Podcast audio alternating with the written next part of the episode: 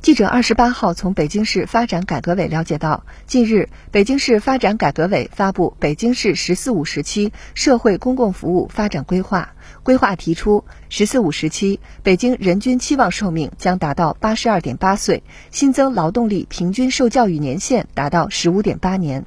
在补齐基本公共服务短板方面，规划提出将进一步推动优质医疗卫生资源向资源薄弱区疏解，促进全民健身设施开放共享，打造百姓身边十五分钟健身圈。全市经常参加体育锻炼的人口比例超过百分之五十三。同时，实施中小学建设专项行动，持续增加优质资源覆盖面。义务教育就近入学率保持在百分之九十九以上，大幅扩大郊区优质高高中资源，持续加快重点产业功能区和人才聚集区优质学校建设。在住房保障方面，规划提出多举措增加住房供给，新增各类居住用地五千公顷，供应各类住房一百万套左右，新增保障性租赁住房套数占比不低于百分之四十。除了基本公共服务外，规划还提出扩大重点领域普惠性公共服务供给，在托育方面支持公办和民办普惠托育机构建设，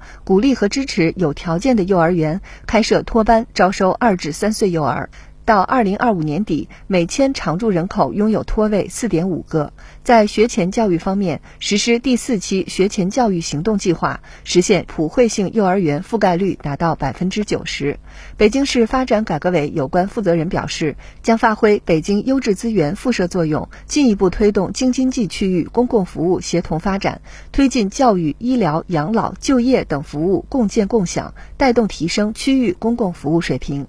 新华社记者北京报道。